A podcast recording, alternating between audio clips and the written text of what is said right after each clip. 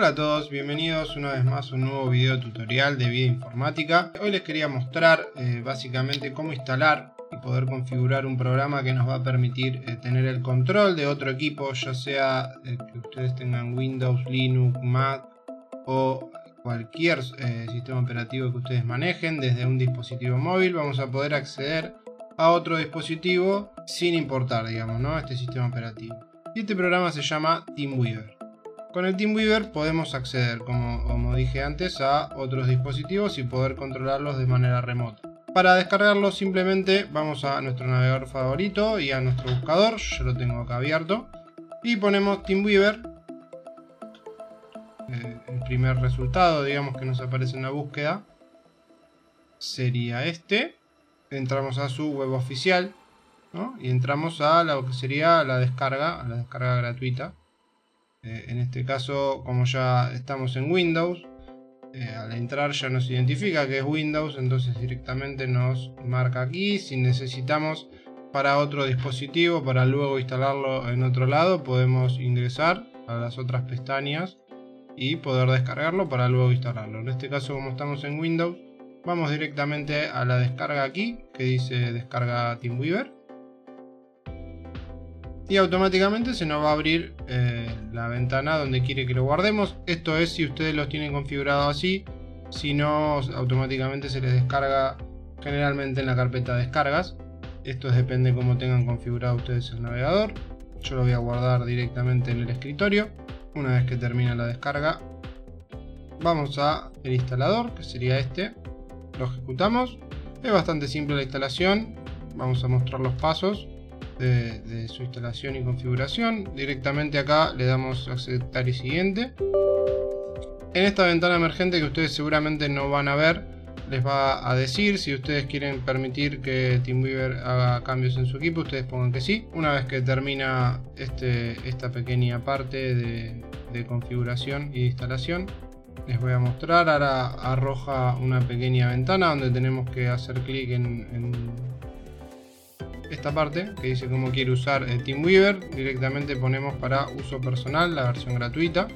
A no ser que ustedes tengan algún tipo de licencia, bueno, ya lo manejarán de otra manera. Ponemos finalizar.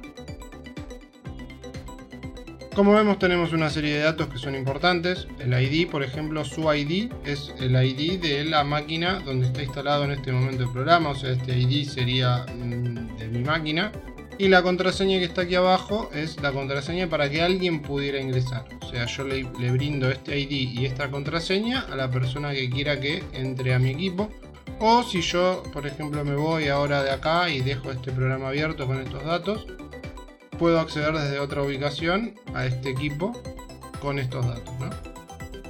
Y después, bueno, tenemos una serie de, opciones acá, de iniciar TeamWeaver eh, con Windows, eh, conceder el acceso fácil, esto ya es si nosotros tuviéramos un correo electrónico y una contraseña asociados eh, a una cuenta de TeamWeaver y podríamos entrar con esa contraseña y con esos datos sin necesitar una contraseña aquí que se genera automáticamente. Esta contraseña tengamos en cuenta que cambia cada vez que nosotros abramos el programa nuevamente, no es que eh, siempre es la misma. El ID generalmente siempre es el mismo, a no ser que se haga una nueva instalación limpia.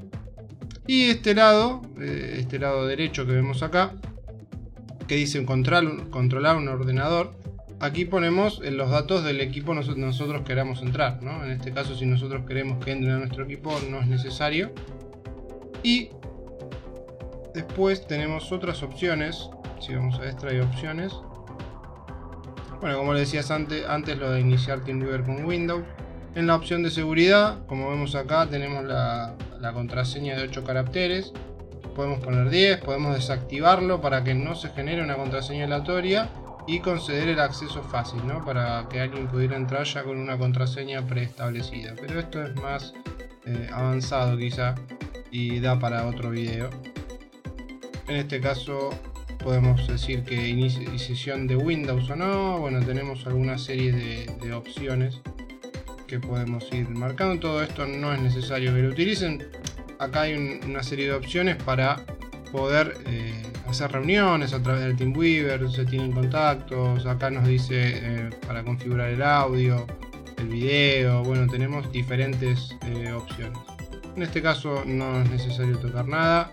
Lo importante es saber que el ID o este número es el número del equipo donde está instalado y la contraseña que vemos acá es para ingresar a este equipo.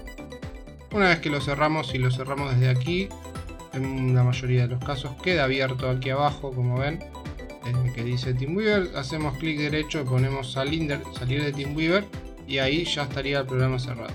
Luego para ingresar buscamos en las aplicaciones de, Windows y automáticamente volvemos a ingresar.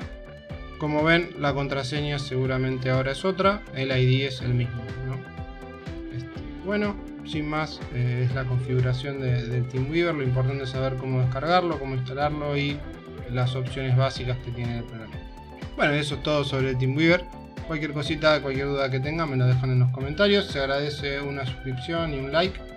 Y bueno, nos estamos viendo en otros próximos videos. Hasta luego.